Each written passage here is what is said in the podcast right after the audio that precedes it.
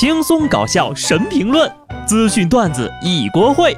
不得不说，开讲了。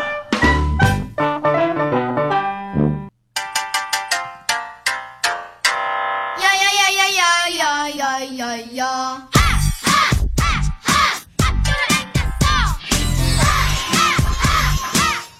！Hello，听众朋友们，大家好，这里是有趣的。不得不说，我是机智的小布。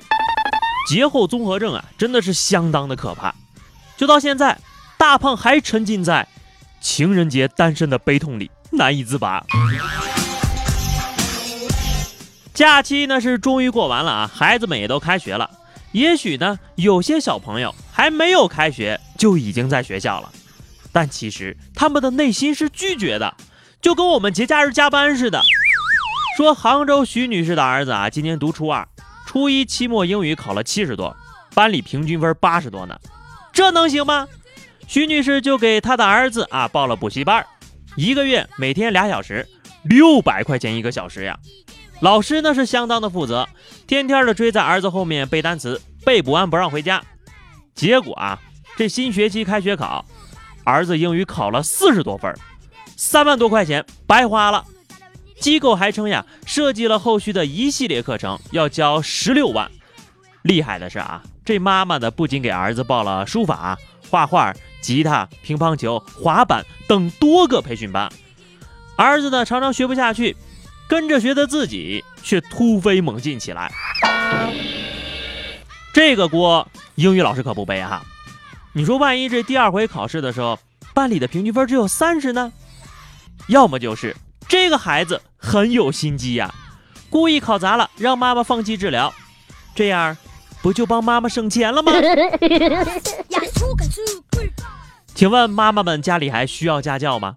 说南京的卢女士啊，去年家里呢请了一名数学家教，不料呀，这孩子的成绩没见长，却发现孩子背着自己拿家里的卡刷了两万多，用于老师的各种消费，而那位老师却回应说。这些东西都是你们孩子硬塞给我的，我根本就不想要。而且啊，就这孩子还曾经被班主任投诉，说他儿子在班级里出手太大方了，已经买了两部苹果手机给班里的同学了。呃，你说我现在回去读书还来得及吗？就这样，地主家的儿子，给我来一打！说到乱送礼啊，就这一点，我还真的挺反感的。你说有时候你不想要的东西，别人硬塞给你。那真的就跟暴力没什么区别了，所以你们家还缺家教吗？我要求可不高啊，你帮我先刷一辆车。没办法呀，谁让我这人五行缺金呢？所以呢，下面这个提案我举双手双脚支持。工商联提案啊，建议全国地税合并个税起征点到七千元。今年呢，全国工商联向全国政协提出了关于进一步推进税制改革的提案，建议个税起征点从目前的三千五提升到七千，并且呢，提高个人自行缴纳税申报的起征点，由目前的十二万再升至二十四万，降低个人所得税最高边际税率，建议从百分之三到百分之四十五降至百分之三到百分之三十以下。该提案呢，也建议将企业所得税降至。百分之十五到百分之二十啊，提升企业在全球的竞争力，有道理呀。人家董阿姨都说了，现在呀，年轻人养家不容易啊。作为人大代表的董明珠表示，自己做了一些调查，现在呢，八零后已经成为社会的主流人群，但他们的孩子还很小，小的呢可能刚几岁，大一点的呀也就刚上初中，孩子的教育费用可不低呀，一年几万块的教育费，对普通家庭来说。压力很大，你说再加上房贷是吧？对生活确实会有影响，所以呢，他觉得三千五的个税起征点要改啊，应该改到一万。陈复义，讲真啊，你就这条提议要是通过的话，必须得买个格力手机给董小姐打电话。说真的啊，每次看着这个工资条上的交税的那个项目，那叫一个心痛啊。除了这个提案呢，任何提议增加节假日的决定，我都是无条件支持的啊！全国人大代表周鸿祎表示，哈，今年将再次提出将元宵节纳入法定节假日的建议。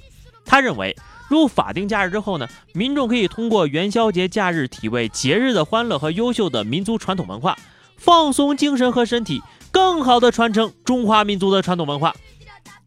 支持，绝对支持！我把所有的毛发都竖起来支持你啊！可不能只重视月饼而歧视元宵啊！月饼节是节，元宵节就不是节啦啊！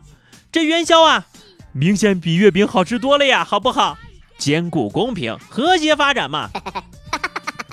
其实啊，从这个传统上来看，七夕是乞巧节，上元节，也就是说我们的这个元宵节啊，才是真正的古代情人节。少男少女们到了上元节的时候呢，就会提着花灯逛夜市，给各种单身人群制造机会。所以说呀，到现在还有这么多人单身，就是因为元宵节不放假。